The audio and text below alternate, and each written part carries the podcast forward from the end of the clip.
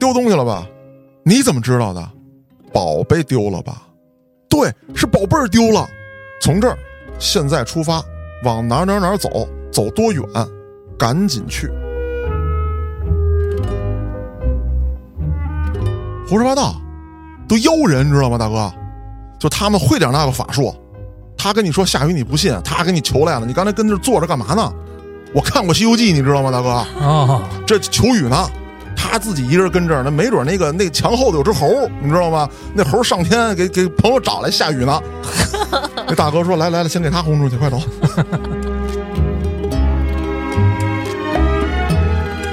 有一小弟，寸头黄毛，拎一酒瓶子就过去了，照这大师啊脑瓜顶刚就啐过去了，酒瓶子爆裂，大师纹丝不动，这黄毛愣那儿了。大师站起身来，休要动怒，多行不义。报警还是私了？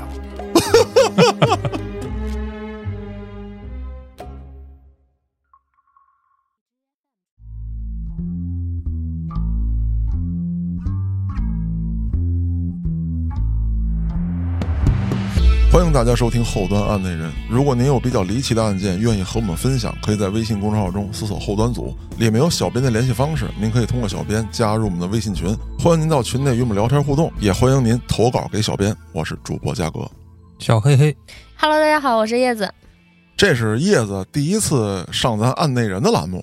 是那今天叶子来的这个在节目里面的时间节点特别好。怎么说？你看啊，按照黄赌毒的这个节奏，咱们就应该聊封建迷信了。首先来讲呢，在从一九八六年开始，呃，封建迷信活动在北京地区有了死灰复燃的迹象。哦，怎么说呢？咱们都知道那个特殊的十年，对这方面的打压可以说力度极大。嗯，可是到了一九八六年，过去也没有多长时间，在别的被打击的行当没有怎么敢大型抬头的时候，而这个行当却抬头趋势很猛，而且呢，用一个不太恰当的词来形容啊，就是封建迷信这种事儿有一定的群众基础。嗯，你说他信啊，就不用说你是专门干这个的。张奶奶、李奶奶说懂得点儿，哎，到你家跟你一说，你就信了。哦，那咱先说几个小案例，说在北京的某郊区，有这么一个村儿里面，本身呢，这个张奶奶这个人啊，是个热心肠，懂得点这方面的事儿，就经常呢，谁家孩子吓着了，晚上睡不着觉啊，说找他去吧，咱们今天烧个邮票吧，啊，门后念个什么咒言吧，哎，你们家那边也有这这个习俗哈？对，什么枕头下面放个剪子吧。啊，哎，这边呢跟你那儿呢其实大差不差啊，也都算北方地区嘛。有这么几种说法，说孩子做噩梦，你给放一剪刀；说孩子呢要是晚上叫撒癔症，就类似于说胡话、梦游。咱这还有一个说法呢，叫打把式。啊，哎，你就给他枕头底下呢塞一笤帚，尤其是这孩子梦游，梦游的时候你别理他，等他再回来，你先拿这个扫炕这笤帚啊，扫扫孩子身上，扫完了，给他塞到这枕头底下。我跟你说，我长这么大没见过下地梦游的。黑老师，你对面坐着一个，这事儿真不是说为了做这期节目故弄玄虚，我也记不清楚原来在节目里讲没讲过啊。好像有点印象。哎，这事儿呢发生在我六七岁的时候，那会儿呢，老刘上夜班去了，晚上家就我一人儿，就把我搁奶奶家了。当时呢，我四叔还没结婚，也是光棍一小子，也住我奶奶家。晚上的时候呢，我四叔就醒了，他听见声了，什么声呢？就是小孩那小脚丫子嗯，跟地上啪叽啪叽啪叽哎，那叫啪啪啪啪啪。啊，对。然后呢，我是咚咚咚咚咚。哦，我四叔不就醒了吗？醒了之后呢，他想喊我，小佳，意思就是小佳，你大半夜不睡觉干嘛呢？又扒冰箱。哎，找吃的。这俩字儿刚念出来，我奶奶从大屋出来了，嘘，回去，回去。啊，怕被叫醒，对，奶奶后来说呀，说这梦游这孩子呀，你不能叫他，啊，他是在一个躯体与灵魂还剩一根丝儿连着那么一状态。那么脆弱吗？对你一叫一吓唬，啊，这孩子一害怕，他咕噔一下子他就睡过去了。哦，你再想叫醒可就费劲了。魂儿回不来了。哎，就算能回来，这孩子以后也是半傻不捏。哎呀，这根丝儿断了，哎，符合你的体态。嗨，好套里话。那后来呢？我奶奶就拿着一个扫炕那小笤帚，跟着我后面转悠，哎，我就挨屋转。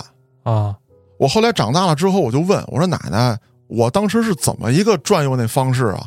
说是背着手舔着肚子 啊？说你滚蛋，那是你爷啊！说是直不愣挺的，走路的时候呢，也不是说咱好好走道那样，腿抬得特别高，哦，跟踏步似的，咵咵咵往前走。说是大屋转了一圈，到厨房溜达了一下，我真不是去翻冰箱啊，确实走那儿了。啊，然后又走到阳台，走到阳台这儿的时候啊，有这么一小插曲，就是我奶奶家那个屋子啊，阳台跟屋里不是平的，啊，它有一个台阶儿。是，奶奶就特别怕我一迈这台阶儿，因为你梦游呢嘛，你咕噔一下子你摔阳台上，我还以为你要从阳台上往下跳呢。嗨，然后你奶奶就纠结了，我是叫啊还是不叫啊？不叫，孩子下去了。叫完傻了。对，那肯定得叫。我奶奶家住四楼，然后我到阳台之后啊，我没去阳台，我站在那儿对着那月亮，把头仰起来了，啊，看了得有五六分钟。来了声狼叫。嗨，哦，我变身了是吗？然后我就转回头来，就上了床了。上了床，往床上一躺，说了句话：“妈，大葱炒鸡蛋真好吃。”呵，然后我奶奶就拿这小笤帚跟我身上扫，说走错路了，哦，回家啊，踏实睡觉啊，就大概这些的吧，也没有念什么符咒，就是这些安慰的话。之后呢，把这笤帚疙瘩就塞我枕头底下了。那这件事儿啊，其实第二天醒了，没有人告诉我，我是一直到了上大学的时候，啊，我才知道，怎么知道觉醒了？还是别人跟你说的呀？肯定是别人跟我说的呀。就是我终于考上大学了，哦，哎，就是踏实了，放心了，告诉我这事儿了。嗨，这有什么不放心的呀？这不应该等生完娃再告诉你吗？就彻底放心了。就是我觉得我奶奶可能是因为疼爱我，就是万一你考不上大学，老刘要揍我的话，奶奶就把当年这件事拿出来当个借口。哦，哦，没钱回来。哎，对对对，不赖孩子 啊。那刚才举了这么一小例子啊，是因为黑老师提梦游这事儿了吗？那咱说回来，就是从当时到现在，孩子梦游这个事儿呢，多有发生。不过有一个很奇怪的现象啊，我没有完全的数据统计，只是说从网上看到的消息，就是近年来说孩子梦游的越来越少了。有记载的，这这个记载不是官方记载啊，就是嗯网上大家自己发消息比较多的，是从七十年代一直到两千年左右比较多，后来呢就很少了。啊，我分析了一下这个原因，当然我这个分析不是从科学角度啊，也不是从玄学角度，你都科学不了，你那信息来源就不 这对就不对啊。但这个事儿，我觉得啊，我说出来，大家可能觉得也有道理。就是现在，呃，一个是孩子睡得越来越晚，再一个呢，他白天接受的这个刺激性的信号越来越多，所以说他睡觉的时候啊，这孩子可能确实比较累了，他睡得也沉，哦，就没有这种现象了。那咱说回来，这位北京郊区的奶奶，啊，大家对她呢也比较信服，比较硬可。哎，比较认可。谁家孩子有个事儿呢，都是让他过来给葫芦葫芦，啊。再有呢，就是不行，说到人家睡一宿去吧，哦，就给这小孩送这奶奶家来。奶奶人也特别好，说孩子没事儿跟奶奶家，奶奶给你包饺子。哎，确实，说这孩子呢，甭管是撒癔症还是叶子说那犯毛愣，到这奶奶家人家住两宿人就好了。嗯，本身来讲啊，咱甭管这事儿有用没用，有没有科学依据，至少是一心理安慰，事儿没毛病。可问题在于啊，这人啊，善恶一念之间。嗯，我给你讲讲，这位奶奶跟隔壁薛大娘不太对付，尤其是薛大娘家这儿媳妇儿，嗯，悍妇啊，骂街。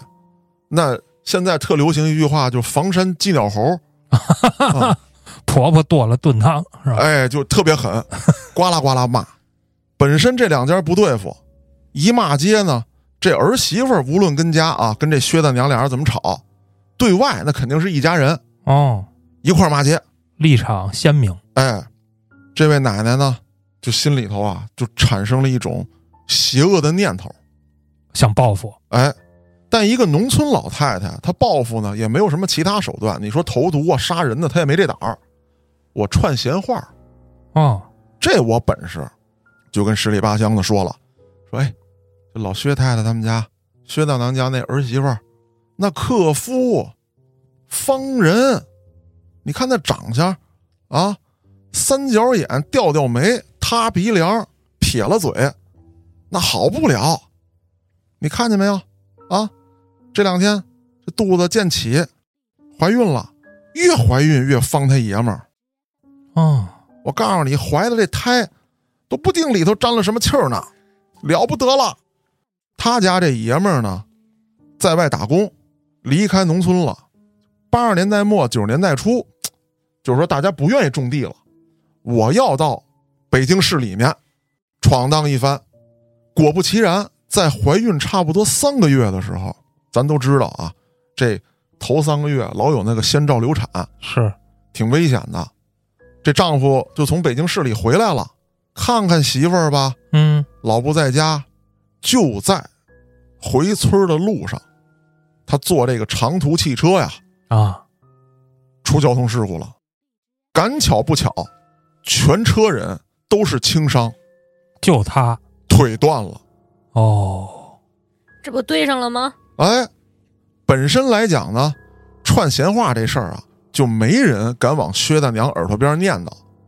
你想，那你说我们家不好，你咒我儿子，薛大娘跟她这儿媳妇儿这俩人要骂上街来，谁也扛不住。可这事儿出了，证明人家说对了。啊，这个时候我再告诉你，你就得信我了。是，你要光一人说，力度不够。这奶奶把这闲话已经串的十里八乡都是了。今儿来一个跟你念叨，明儿来一个跟你念叨。起先你只是糟心，再往后你自己也信了。起先可能还能对着跟他骂一骂，但是说到后来的时候，就要想我是不是应该找他帮我看一看了。对喽，果然，啊，拎着东西找来了。啊，这薛大娘，哎呦，老姐姐对不住啊！原先这般都是我的不是，我农村老娘们没见过世面，跟您比不了。我儿子现在这样，哎呦，您早预料到了。我当时要是态度好点，您能告诉我，何止于今天呀？这奶奶一听，她心里明白，我在串闲话，但是此时有一种非常得意的感觉。计划成了，对喽，那我被架在这儿了，我得给你撂两句。嗯，我告诉你，你呀，就是嘴不好而已。真正的祸害是你家儿媳妇儿，就这娘们儿，你们当年怎么给娶进来的？过门的时候，你这当婆婆的不看着点吗？再有，你看哪位妇女同志怀孕的时候跟她似的？啊，谁家不下地干活？就她长得五大三粗似的，能给狗熊一背胯。嚯，怀个孕，道儿也走不了了，脚也肿了，还得你给她打洗脚水，给她捏。咱们也是当媳妇儿过来的，咱们当年挺着大肚子的时候，谁不下地干活？谁不给老爷们做饭？怎么就他那么娇气？方你们家呢，知道吗？哦，典型的自己淋过雨，把别人的伞也要撕掉。哎，可问题就在于，这一个农村老妇女，她的认知啊，她的理解力就到这水平上，跟她说这些话就管用。薛大娘就信了，回去之后就跟媳妇儿打：“我儿子腿折了，全都赖你，你个方人精！”你想啊，这媳妇儿也不是善茬啊。刚才我介绍了，十里八乡一张好嘴，啊，骂呗。这爷们儿瘸着腿跟家养着，这边是娘，这边是挺着肚子的媳妇儿，俩人就骂：“你不要脸，你不要脸，你推推呸呸！啊！”这老爷们儿劝也劝不住，起也起不来，这个糟心呐！乱套了嘛？本身来讲，自己到北京市里打工，凭的就是一把的力气。如今腿断了，这力气活干不了，心里就难受，窝着火呢。这媳妇儿跟亲妈在自己的病榻之前打成这样，急火攻心，一口血就吐出来了。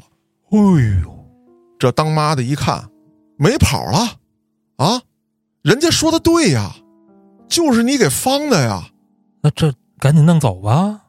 可说呢，一个老太太，一个挺着大肚子的，怎么弄啊？喊人吧！这媳妇儿一着急，往门外头一跑，一脚就绊在这门槛上了，孩子，没了。咱说这事儿，跟封建迷信串闲话之间有没有必然联系？有，但貌似又不是很紧密。可咱说了，如果不是因为这些闲言闲语，如果不是因为你传播封建迷信，而这家人又信了封建迷信，会导致这样的结果吗？那这是一起小案子。刚才提的问题，听众朋友们可以发散性的在评论区讨论一下。咱们接着往下说。刚才说的这个跟封建迷信骗人还不是很直接，咱们现在说一个直接的。说也是在北京郊区，有这么一位啊，本身自己呢会修点小家电，嗯，修个半导体，修个电视机，有点小技术。八十年代末九十年代初，经济建设大发展，农村的收入水平也在提高。买了这些家电，不会修啊，而且有时候老操作不当，出点小毛病，因此这个维修电器的小铺啊特别火。因为那会儿又没有什么快递捂的，嗯，你这不可能返厂啊，对啊。太麻烦了。是啊。啊，所以就近吧。那咱们说这个修理铺这位老板，咱们化名为老棍子。哦，啊，这技术上比较接近。是，哎，头二年干这小修理铺，火，每天啊收入个三五十块钱不是问题。哦，啊。当然了，这个收入不是他纯浪啊，他还得有点进价的钱什么的。是，但是，一天流水三五十也够可以了。在一九八九年啊，每个月纯浪七八百块钱，哦呦，这可不是笔小数目了，奔着万元户那方向可就去了。那还不一年的事儿吗？是啊，可不成想，自己刚当上万元户，这买卖刚干了一年，这条街上又出来两家修理铺，啊，抢生意了，不好干了。而且人家啊还特别会经营，我给你上门维修。哦，你这大电视过去不像现在，那电视跟显示器似的，就抱过来了。过去那大电视齁老沉的，那得壮点的老爷们儿能抱得动。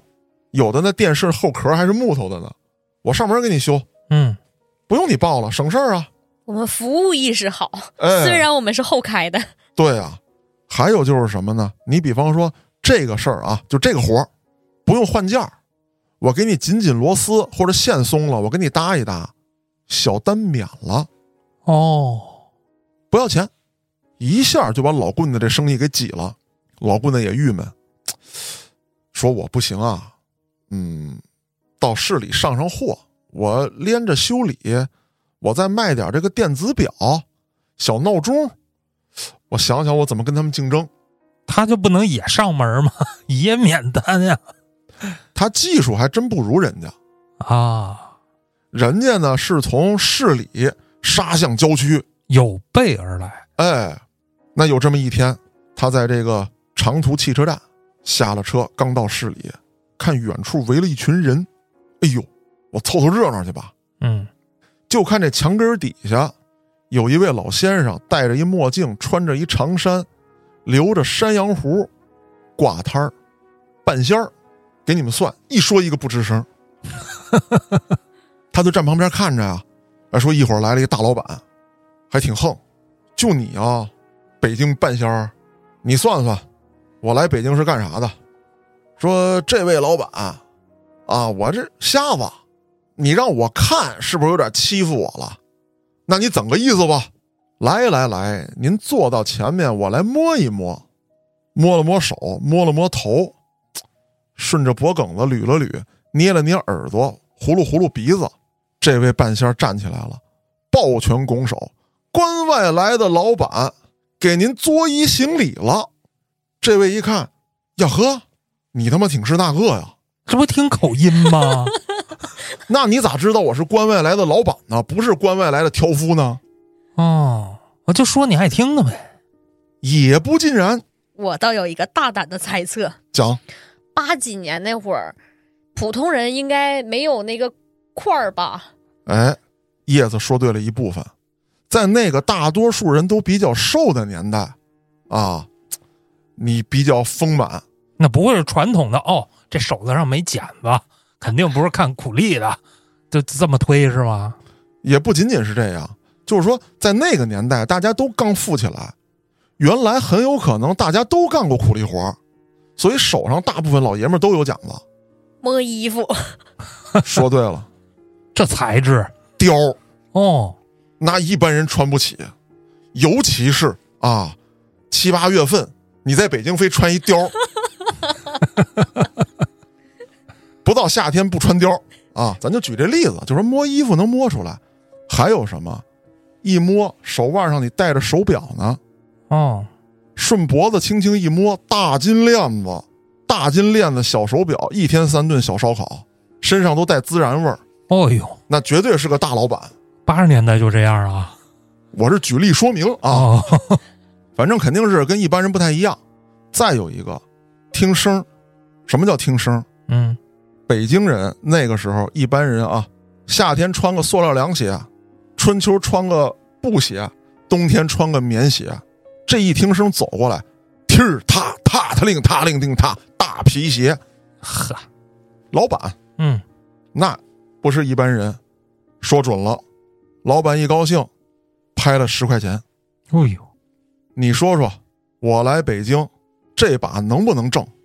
说这位老板，您从关外到关内走的这个月份，这个日子，我再摸摸您手，您看您这二指的骨节儿啊，嗯，这一趟您满载而归，但有一样，哎，算了，出门做买卖的人啊，这个图一个彩头，不行听这不吉利的话。你别去啊！祝您鸿福齐天，财你源等等等会儿，滚滚等会儿，你赶紧的，实话实说啊！就劝您一句，晚上一定跟住所里面好好待着，别出去。这怎么说呀？听过前几期节目的就都知道了，抓嫖抓赌嗨，啊，那时候在京城已经风风雨雨了。今儿逮一个上报纸，明儿逮一个上报纸，新闻联播也播。这老板刚来北京，不知道啊。可是人家做生意，跟其他老板之间喝点小酒，谈谈买卖，谁大中午的谈啊？那不都得晚上吗？啊，盘子、骰子、裙子，是吧？嘉哥，你舔嘴唇干什么？哎，我是说到哪个词儿的时候舔的？老板不听，又拍下十块钱，借你吉言吧。这老板就走了。之后这老棍子一看，这来钱忒快了啊，没有成本呢，啊，几句话主打一个推理。啊，然后周围围这群人一看，这挺准呢，啊，您也给我看看吧。哎呦，半仙儿爷，您给我瞅瞅吧。又瞅了俩人儿，再给钱不看了。哦，说泄露天机太多，我得走了。一说这挂摊儿走了。这老棍子一瞅，这不行啊，这这这不能让他走啊，啊，我得跟他学啊，拜师拜师。头一回找到这瞎子，哎，大师您收我为徒吧。想跟我学手艺的人，从前门楼子排到阜成门，你少少吧。没理他，那您告诉我哪头对尾，我现在就去。你还挺执着。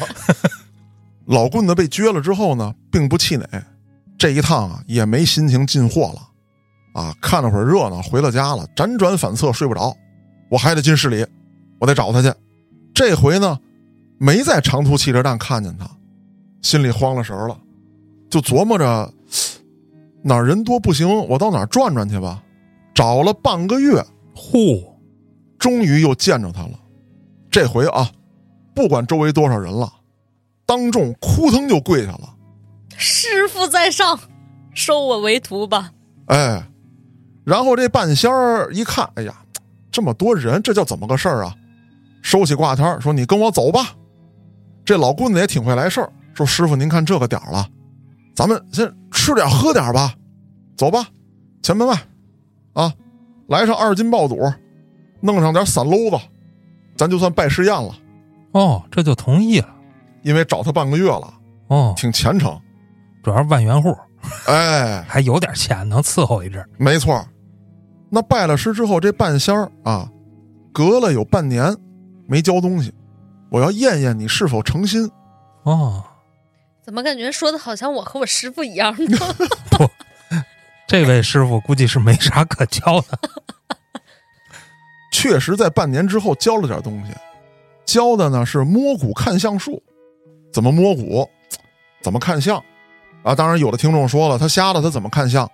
他是因为瞎了没法看，人家可不是不会啊，哦，教来着，教了半年。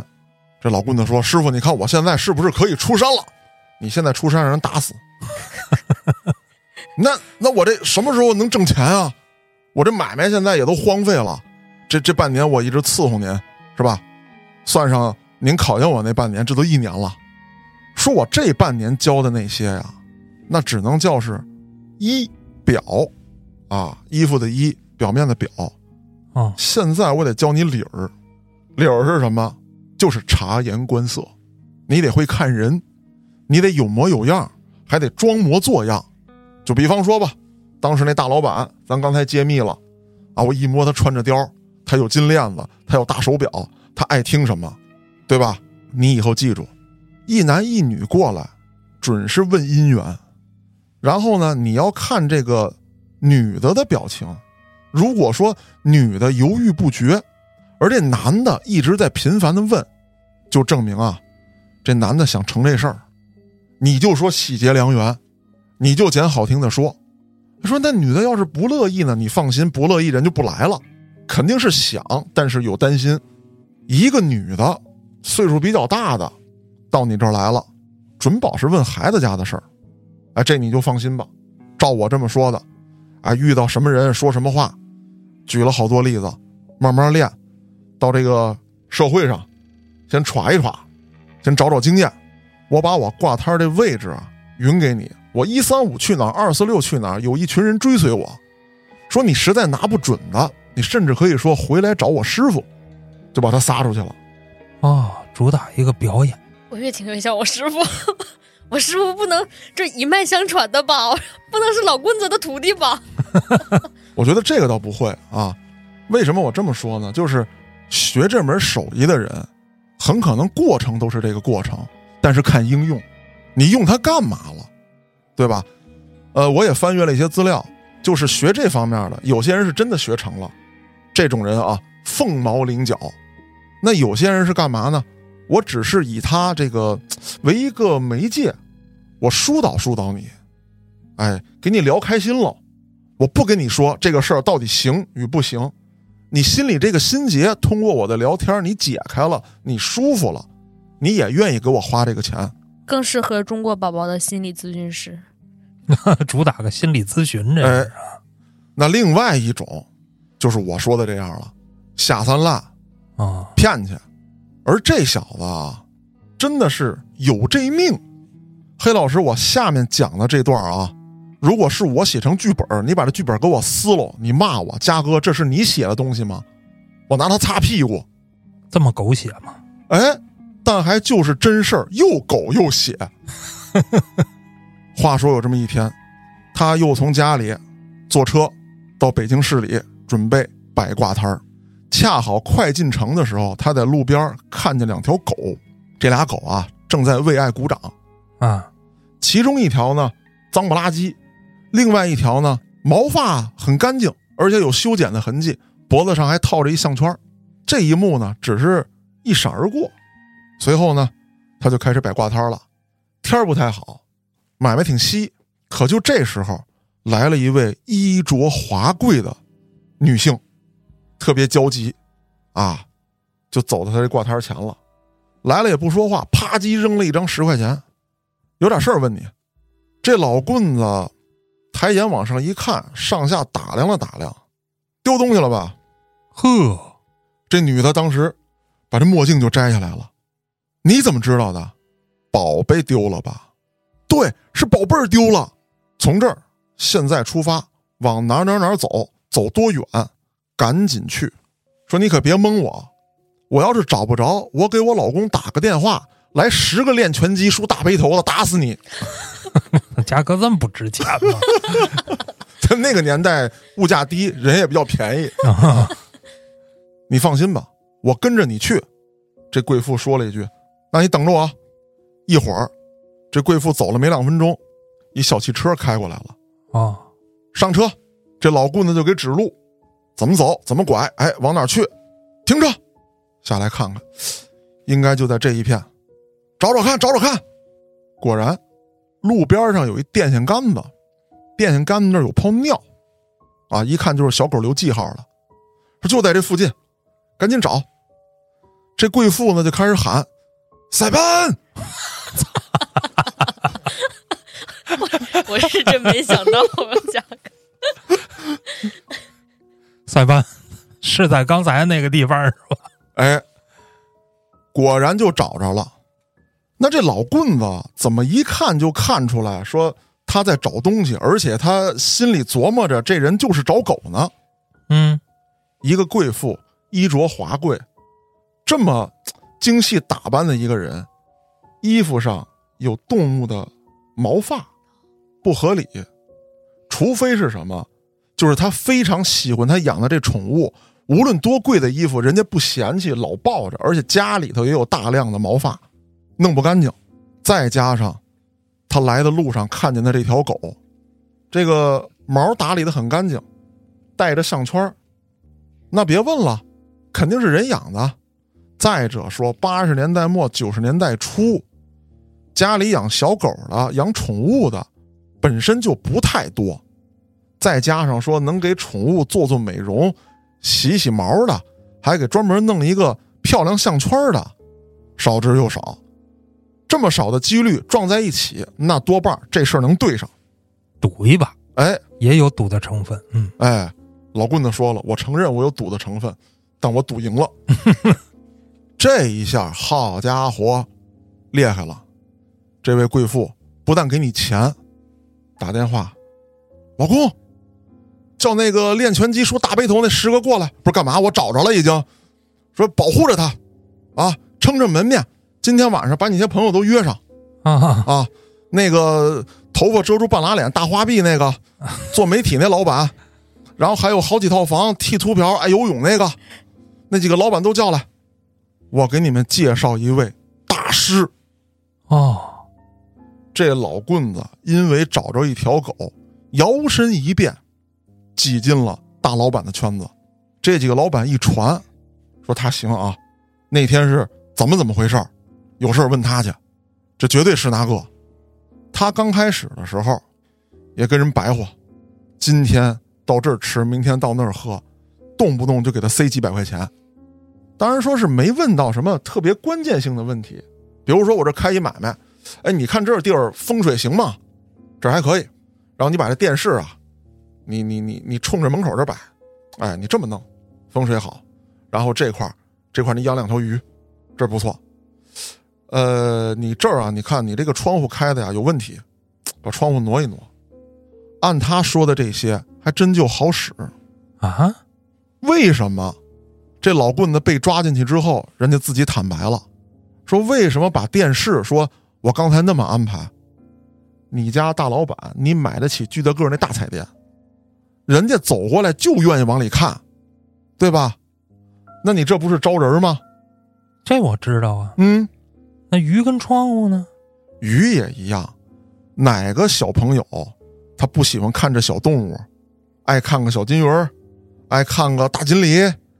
那会儿，咱北京这边还不像说现在啊，说锦鲤都日本的又如何了？有一段时间炒的特金贵。嗯，其实北京一直都有锦鲤，那会儿就是没人玩儿。哎，弄过来跟这游一游，它长得大呀，哎，好看。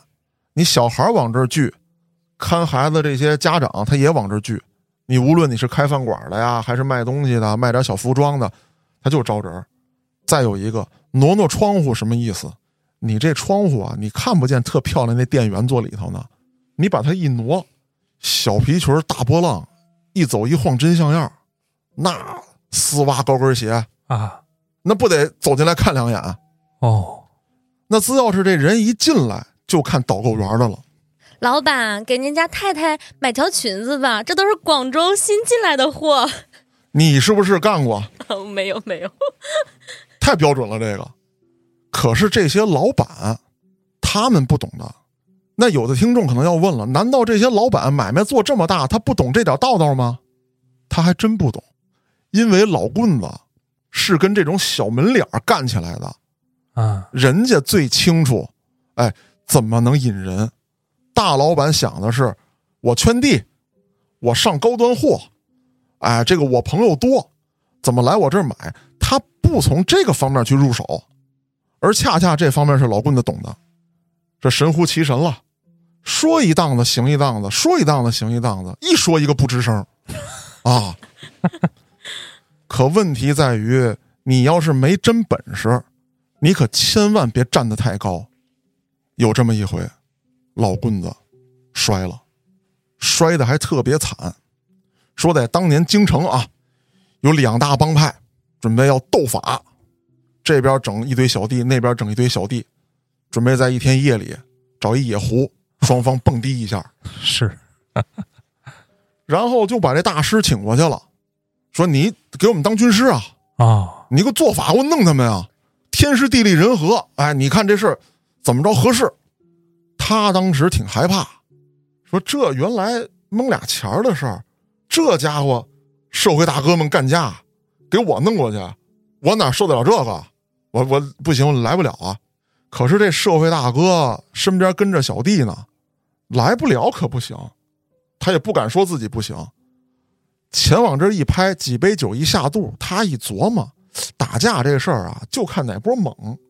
我说点那个不着边际的，再给他们祈祈福，哎，也就这样了。让他们有信心哎，啊，觉得我有法师助阵，我们必赢。对，就这么着，说，我给你画几道符吧，嚯，画点符，烧了这灰，搁酒里，弟兄们喝了，有如神助，打架不累，刀砍一白印儿，枪扎一白点儿，上吧。其实大多数这个小弟啊，他只是觉得说，算是一种鼓舞吧，信不信的咱两说，反正拼命的事儿，这边说点好听的，给我们壮壮胆，也不是坏事儿。赶不巧，有一小子，可能是小时候吧，梦游让人给吓着了，有点那个半傻不捏的，出事儿了。他往自己身上捆了一堆麻雷子，真到干架的时候，他到人堆里引爆去了他觉得自己金刚不坏，啊！他觉得自己是雷神绿巨人，就有点像当年义和团那个劲儿了。那你想，这事儿可就闹出人命来了。本来一场打架斗殴啊，说那个时候这个又没有监控摄像头，你又大半夜打架，警察很可能逮不着你。但你有这么一大批的人受这么重的伤，进了医院了，又有炸死的，那警察能找不着？就这么着，顺藤摸瓜，老棍子就被逮了，图财了，他也害命了。封建迷信啊，害人不浅。这说完了啊，这是说玩算命这一块的，还有什么呢？装和尚的，啊，这个少见吧？刚才说算命先生的比较多见，啊，说对了就对了，说不对我就跑了。装和尚的，咱们大多数在这个一些名山大川啊、寺庙门口啊也能看到。但是他装和尚呢，他玩的也是算命这一块儿。我现在讲的这位不一样。他玩什么呀？那这装和尚的呀，用一句话不太好形容，我还是把这个案子细细的给你们讲讲。话说有这么一天，在这个北京啊，有这么一个大饭店啊，大大大饭店啊，办酒席呢，门口坐着那个当时叫什么，就是气球的那种拱门嗯，啊，充着气儿啊。下边一鼓风机，哎，呼呼呼，对，黑老师跟嘉哥喜结良缘，嘿，哎呦，这谁敢进？这 那这位新郎呢，也是位大老板，这穿的那个阿米尼的啊，噼儿啪，噼儿啪的，带着花儿周围呢是他的这个合作伙伴们、兄弟们、小弟们，全都穿黑西装，啊，齐扎风云，就那感觉的啊，啊。等着这个迎亲的队伍呢，炮仗什么的都摆好了，啊，这哎，给您道喜，给您道喜，哎，里边请，里边请，哎呀，黑老板发财啊，特高兴。不远处来了这么一个衣衫褴褛、穿着打着补丁的袈裟的那么一个大秃瓢，走过来，一起手，这老板一看，哟，有喜事儿，赶上修行的人了，我也得广结善缘呐。啊，赶紧让后厨啊，先给大师做一桌素斋，啊，整点素酒。大师，你给我说两句好听的祝福的话，那个南无阿弥陀佛什么，你给我念念。红包给你打。大师在这一起手说：“今日要逢暴雨，还劝新郎让车队停一停，莫要受大雨影响，出了什么事端，恐生不好。”黑老师一听。胡说八道！响晴博日，我今儿要结婚，你说下大雨拦婚车，还说路上可能出交通事故，我听你的意思啊？再有一样，就是北京这儿吧，它有一个民间的说法，就是下雨娶媳妇儿不利，就是这媳妇儿啊对老公不好，要不就是媳妇儿太厉害，是梳一大背头，八极拳十级，劈死都没事儿。恨到这个份儿上了。那新郎手下这帮小弟啊，就要打这和尚，但是呢，这个新郎黑老师他这为人吧，还是不错的啊，还是敬重出家人，轰出去也就罢了。这大师呢，就走到马路对面，盘腿一坐，跟那打坐上了，一坐一个不吱声。当时是夏天，北京这夏天可难受啊，大太阳烤着，他就坐那打坐。四脖子汗流，啊，然后有这小弟就犯好心说：“哎，一会儿趁大哥进屋的时候，咱给这大师拿瓶水去吧。”渴死他个秃驴！操，大哥今儿结婚，高高兴兴的，他跟这儿报丧似的，晒死他！再说了，你看这天儿哪儿下得了雨啊？不胡扯吗？咔！我操这么唐突吗？一道惊雷，大雨倾盆。这和尚在大雨之中还坐在马路对面打坐，啊纹丝不动。黑老师一看，这是圣僧啊！旁边这兄弟说了：“不对，那是活佛。嚯，”说：“你赶紧的吧，请进来吧。”然后又有一小弟说了：“胡说八道，这我跟你说，就就这都都妖人，你知道吗，大哥？就他们会点那个法术。他跟你说下雨你不信，他给你求来了，你刚才跟这坐着干嘛呢？我看过《西游记》，你知道吗，大哥？啊，这求雨呢。他，你看他自己一人跟这儿那，没准那个那个墙后头有只猴，你知道吗？那猴上天给给朋友找来下雨呢。那大哥说：“来来来，先给他轰出去，快走。”当然，这个黑老师当时也特别不高兴。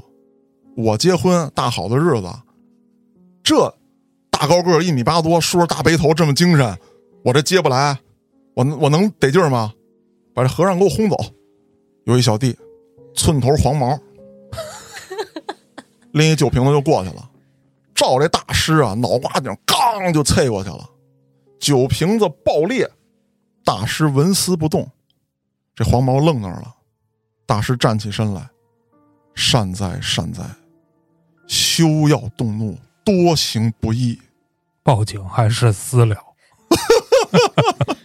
这大师这钱也挺不好挣啊，说实话。可说呢，这黄毛一看，这脑袋上连个小口子都没有，哦，这可厉害了。这大师就从马路对面开始往这个大粪饭店那儿走，嗯，大粪饭店，哎，这黄毛就退，害怕呀，是这不能真是金身罗汉来了吧？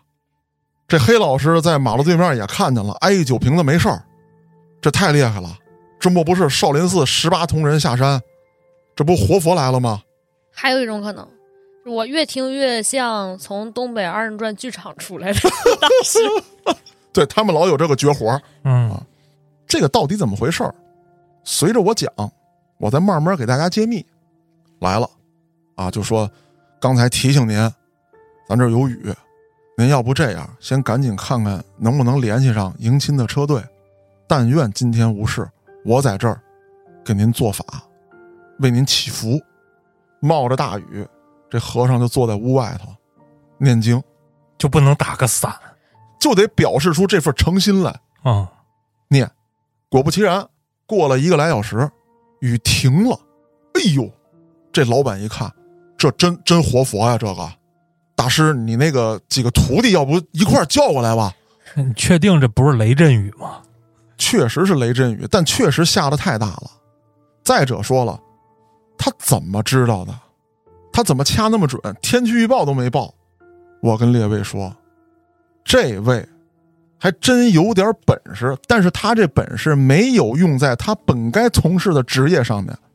他是武术运动员，啊，啊，练过硬气功，走投无路，当时想去当演员，不行，受了伤了，人家不要了，有一些高难度动作做不了了。那会儿大陆拍电影没有替身演员，就是演员真上。你比如说李连杰，嗯他演不了了，怎么办？剃了个秃瓢，冒充和尚。还是演呀？对呀、人家也会这个，我不能到电视上，对吧？我在街头演。吴孟达说那句话，我才应该是奥斯卡影帝，我不能 NG，嗯啊，就这意思，NG 就死。啊。那他怎么知道下雨的？他受过伤啊，嗨，不行了，不行了，不行了，膝盖疼了，到时候了，到时候了。哎，他有这反应，贼拉准。我跟你说，黑老师，就我这腰突跟道爷这颈椎，我们俩也干这个没问题。哦，准着呢，比天气预报都准。后来这大老板呢，就信了他了。他也是跟我上一个讲这案子差不多，因为认识了老板，就扩充了这个圈子。那有人就找他了，说我家呀刚在哪儿买一院子，老觉得这不踏实。给我看看风水吧，大师。哎，大师就去了。大师说呢，我们和尚啊，其实不会看风水，但是呢，我一进来就觉得这儿啊阴气特别重，哎，就是你看这响晴博日的啊，就是你们看不出来，但是我看你家屋子这儿跟有一层阴影罩着一样。我给你念念经吧，说那个江湖术士那些什么登台做法，那我真不会啊，我真不会，我只能念经，咏诵一下佛经。说说那您来吧，这这这看看怎么个事儿啊？就跟着念，念念念念南无阿弥陀佛，南无阿弥陀佛，南无阿弥陀佛，南无阿弥陀佛。啊，济公啊你，嗨，这大师盘腿坐着的时候，突然这屁股离了地了，往后腾起来，砰就摔出去了。啊，这个呀，要是练过武术，甚至说练过京剧武生的，这一招都不难。哦，就是他用这个是叫什么臀大肌还是腿啊，先跟地上使一下劲儿，然后呢，他念经的时候呢，不是双手合十，是一只手摆在这个嘴前头，另外一只手扶着地。他扶着地的那个手啊，一使劲儿，这人能出去。这个靠训练是可以完成的。当然了，这是一个高难度动作，可是周围这些人看不懂怎么回事儿啊。这大师怎么做着做着飞出去了？嗯，大胆妖孽，大威天龙，大罗法咒。啊，啊，般若波罗蜜就起来了，赶紧给我给我找家伙，说找找找什么家伙？我这菜刀不就镐把子不行，这都不行。现在所有人退出屋去，都给我退出屋去啊！把这屋子给我锁起来，谁也不许进去，你们也不许进去，等着我。哗哗走了。过了一个来钟头，众人听见这个急匆匆的脚步声从远处传来，大家一看，大师回来了。啊，回来这状态跟刚才不一样了。穿内裤去了，嗨，内裤往外掏，是吧？您一拳超人是吗？这大师这回再回来，手里拎着一个少林棍，大木棒子挺老长，嗯，光着膀子，这面部表情也变了。平时见这位大师呢，慈眉善目，现在好家伙，这眉毛拧拧着，眼睛鼓鼓着，那脸上那肉抽抽着，撇着个嘴，那鼻子眼出气跟公牛似的，分分的。那离远一看就是一尊怒目金刚啊！对啊，一边快步往这儿走，一边喊：“众人闪开，把门给我打开！”说完这句话，快步走变成了急奔，就来了。这帮人还在这儿开门开锁呢，锁还没等开开，这大师到了近前了，来不及了，自己翻墙进去了。嚯，这家伙，赶紧啊！这达摩老祖上身了！哎，这帮人把门打开，也不敢进去，在这个大门外头看。哎呦呵，这什么？十八趟少林棍！哎呦呦，这厉害！这大师跟院子里头耍上了，上下翻飞啊！这套棍法可以说是，如果这时候下雨，这大师这棍子全湿了，身上保证一个雨点没有。哦，啊，那抡的这个密！就在众人看着正傻眼的时候，突然听见咔嚓一声，这木棒凌空断了。啊，就是他正有一个往前抡的动作，这棍子抡到一半，什么都没打着，啪，这棍子就断了。然后这位大师把这半截棍子拿在手里，做了几个假装招架的动作。这棍子折了之后，前面不有个茬儿吗？嗯。他拿手一捋这茬儿，往前一捅，在众目睽睽之下，就看见这个折了的木茬上面开始变成了红色。这大师把棍子往地上一扔，自己啊，就如同没了根一样，扑通就栽倒在地。这得给多少钱？黑老师，咱就说这么好的戏，搁你，你是不是得支上机器，再保一条？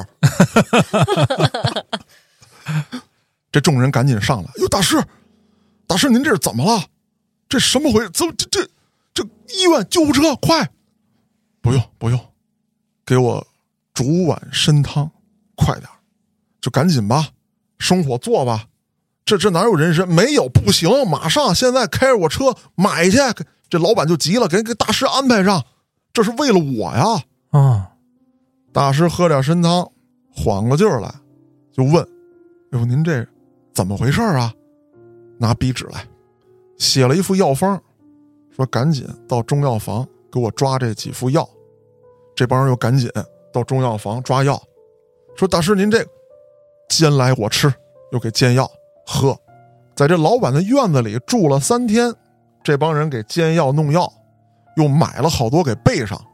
哎，就问说您这恢复怎么样了？说也不敢给您炖点荤腥了。人说这个，这这个怕您破戒呀。说我已经破了戒了，好酒好肉给我拿上来吧，我还俗了。哎呦，这老板一听完犊子了，我这是赊了多大一人情啊！啊，大师为我还俗了，这是怎么个意思啊？杀生了？哎，对了，酒席摆上，大老板跟这大师俩人啊。面对面坐着，敬了大师三杯，说：“到底怎么回事？您给我讲讲。”说：“你家呀，既不是魔，也不是怪，也不是什么动物成了精，您家这是煞，煞可以是任何东西，任何东西也可以是煞。哦，我刚开始念经对它不起作用啊，还被他震飞了。我这不得已啊，我下山的时候，师傅就说了。”说你在这个红尘之中啊，要多结善缘，帮助别人，切不可动杀念，啊，切不可动怒，对你修行不利。如若让我知道，啊，有一天你生出祸端，切不要报出师傅的名字。啊，说原来我有毛啊，嗯，那你既然求了我了，这事儿我也管了。救人一命胜造七级浮屠，啊！我就为你降了这个煞，我把他宰了，我也杀了生了。说这煞呀，本身是一股气，他呢降到了一个怨灵的身上，这怨灵就成了事儿了，在你家兴风作乱。你看我那棍子上那红了没有？我给他宰了，这也能算杀生？杀生了。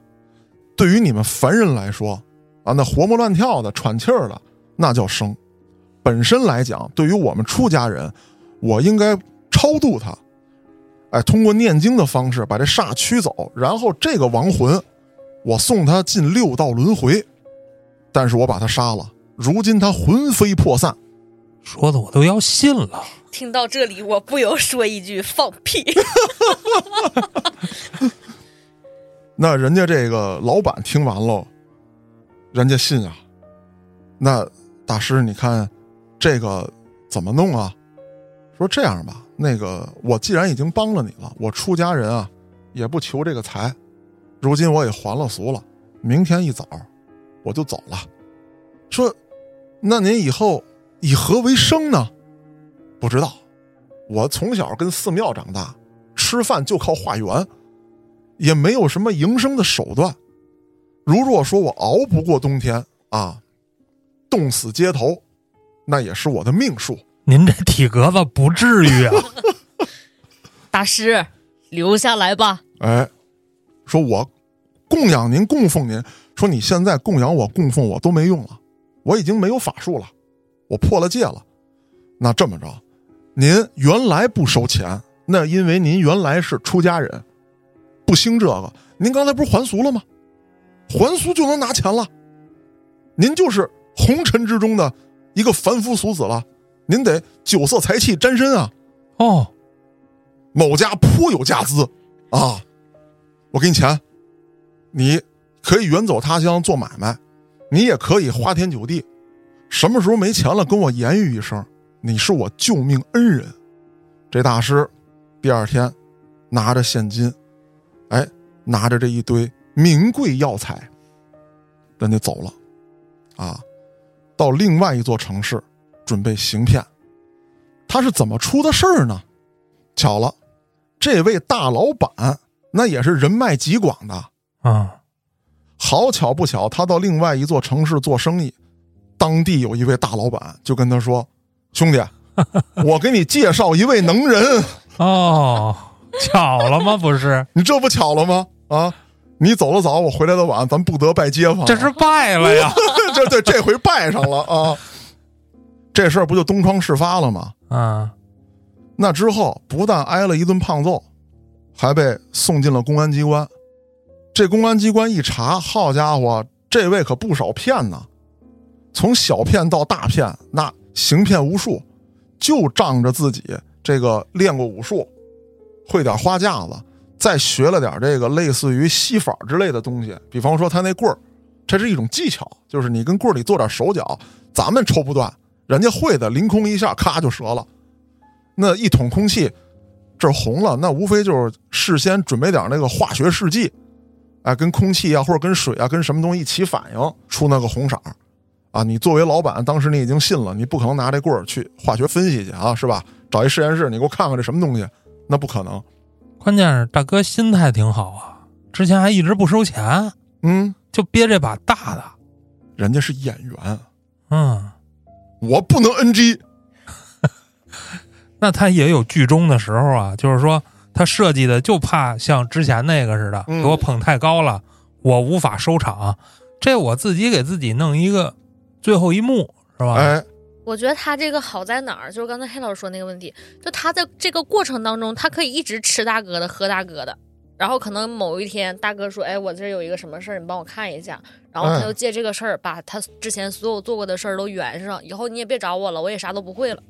不，不不好吃，不好喝呀。那大哥给他吃的都是素的，对对对对对 对对，人也得忍一阵儿呢。哎呀，也不容易啊，不容易挣把大的嘛。嗯。那咱再聊最后一种，这种啊，就跟叶子他们家那边流行的比较像啊。怎么说？大神儿哦，这大神儿呢是一女性，一般都跟一二神儿啊。二神是男的哦，他二。哎，这个叶子应该知道，就是一般这个大神身边跟这二神啊，就是这个男的，要不就长得贼丑，尖嘴猴腮，对啊，要不就是半傻不捏。对，这不还是二人转吗？就就按这个配套着来的，你知道吗？啊，啊黑老师，您不知道那个二人转里面有一个经典的桥段叫做请神吗？东玄木烧火棍啊，就就听过这段吗？没没得啊，回去听听。哎，悲王见我那好悲伤，行了 我应该是日落西山。啊，归了天啊，家家户户把门关家。这这段得加钱？啊，这期付费吧啊。那这个在表演的时候啊，咱们暂且说他表演，就是一般情况下是这个大婶儿是被上身的那个，嗯这个二婶呢负责敲锣打鼓，其实也没有锣，就敲那个手鼓文王鼓啊，文王鼓，并了棒棒棒了棒啊。然后这个大婶呢身上挂一堆铜钱啊、铃铛，嗯嗯嗯嗯嗯就跟那哆嗦嗯啊。然后用一种，比方说小孩儿的声音，或者说特别尖细的女人的声音跟你说话，有一些技法比较高超的，还能模仿出你认识的人的声音。哦，哎用这种方式骗钱。当然，我讲的这一对儿又有不一样的了，也是属于一种放长线钓大鱼，最后外加仙人跳的骗钱方式。还仙人跳呢，嗯，这位大婶儿啊，长得这个漂哎亮啊。呦，！行行，来劲了，他身边跟这二婶儿啊，一米八大高个儿。啊，啊，这胸肌倍儿大，练拳击，梳一大背头，一说话套里哇。行，他们在给人看病啊，或者说驱邪的时候啊，是有挑选目标的。比方说，叶子找这大婶儿来了，稍微收你点钱，给你跳跳，啊，好使不好使的，你也觉得花个八块十块的也就这样了，啊，也劝你医院治病去，我这儿辅助，你觉得有效果，你可以再来找我，没有拉倒。比方说，郭哥有一天不得劲儿了。啊，也也也也看不好这是啥病，晚上睡觉就老撒癔症啊，做噩梦。然后这个大婶就去了，现在头一天给你跳跳，第二天呢给你吃点小药，第三天呢问问你疗效咋样啊，老弟，好点没有啊？说，我跟你待一天，我看看你生活起居，我看看是什么毛病，生活上对你很关心啊，跟你聊聊天儿咱这按疗程吧。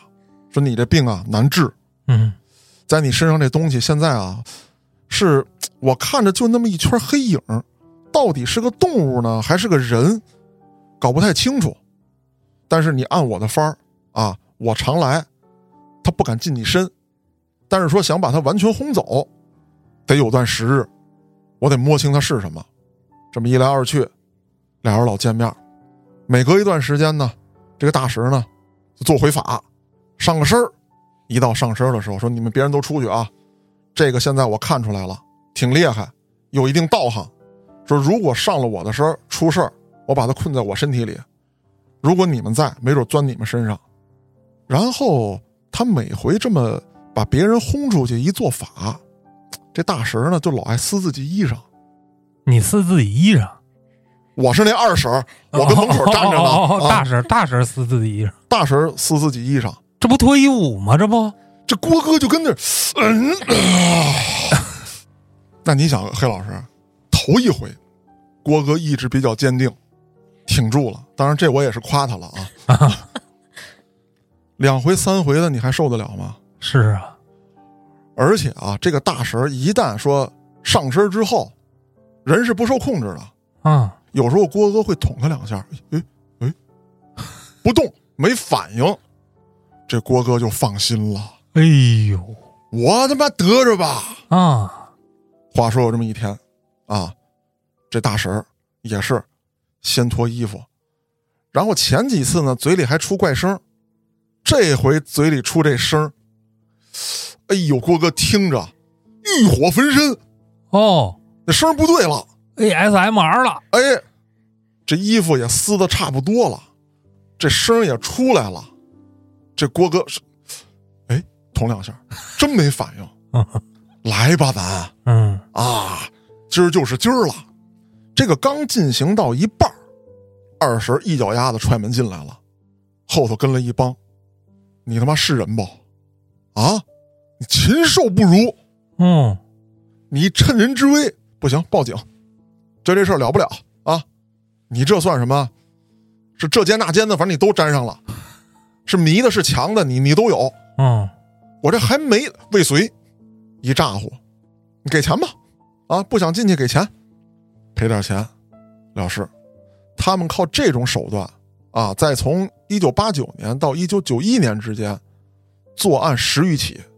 哦，当然，我手头的资料里面呢，确实没写他们在这段时间当中啊，一共有多少非法所得，但我估计少不了。那后来也是赶上这么一位，那就报警吧，我自己报，钱我没有。那也是因为有真的像郭哥这样的人不吃这种亏的，报警了，警察给他抓获了。那二位你们看啊，今天我讲的这几起案件，跟我前一段时间讲的不太一样。前段时间讲的大部分都是警方通过调查、摸排、找线索，主动破获的，但今天我讲的这几起全是被动的，啊，出事儿了，嗯，或者因为别的事儿闹进去了，把这事儿翻出来了，那这就说明啊，封建迷信这种活动，相比于其他的犯罪活动，隐秘性非常强。是，还有就是我节目里面提到的，这事儿有群众基础。如果不是出事儿了，一般情况之下，大家也不会选择报警。就算他没算准，坑了我个块八毛的，这事儿也就算了。或者说，哎呀，你这个跟我说这两句吉祥话，我花这个三块五块的，也没有人跟我说这好听的，自我有这种心理安慰。嗯，所以说这种案子很难破获，再加上在当时的这个社会环境之下，有他们滋生的土壤。可是咱们不要小看，我今天讲这几起案子，大家也都听到了，有过出人命的经历，对社会的危害和影响还是非常之大的。成年人都会相信。那如果说有人利用这种手段欺骗少年儿童呢？说你别上学了，你们老师讲那物理那那都胡说八道呢，那化学都是错的，你把上学那学费或者你偷偷的骗来，你给我，我教你。以后你得道成仙，那这不完犊子了吗？嗯，今天的案子呢，咱们先讲到这儿。对于封建迷信这件事儿，我想给他这么一个定义：第一，我不是说民间没有奇人异事，只是说这些人太过于凤毛麟角了。再有一个，那些古时候的秘术，传到今天，又有多少能传对了？咱说的还是正八经有传承的人，你敢说你学的这些东西？一星半点都没变化吗？都全是对的吗？何况那些半吊子以及什么都不会、纯骗的人。所以大家呢，擦亮眼睛，相信科学。毕竟航母下水、火箭升空，咱们现在玩的智能手机，是一代代的科学家和一批批的技术人员完成的，是不是那些大神大仙们做到的？其实很多玄学的背后就是科学。对，你说我手里这块小屏幕。我拍一下，你那儿马上就能看见。嗯，这搁以前这不就玄学吗？这个，对对对，那实际上这是科学。那今天这期节目呢，咱们就先聊到这儿。我是主播嘉哥，咱们下个案子再见。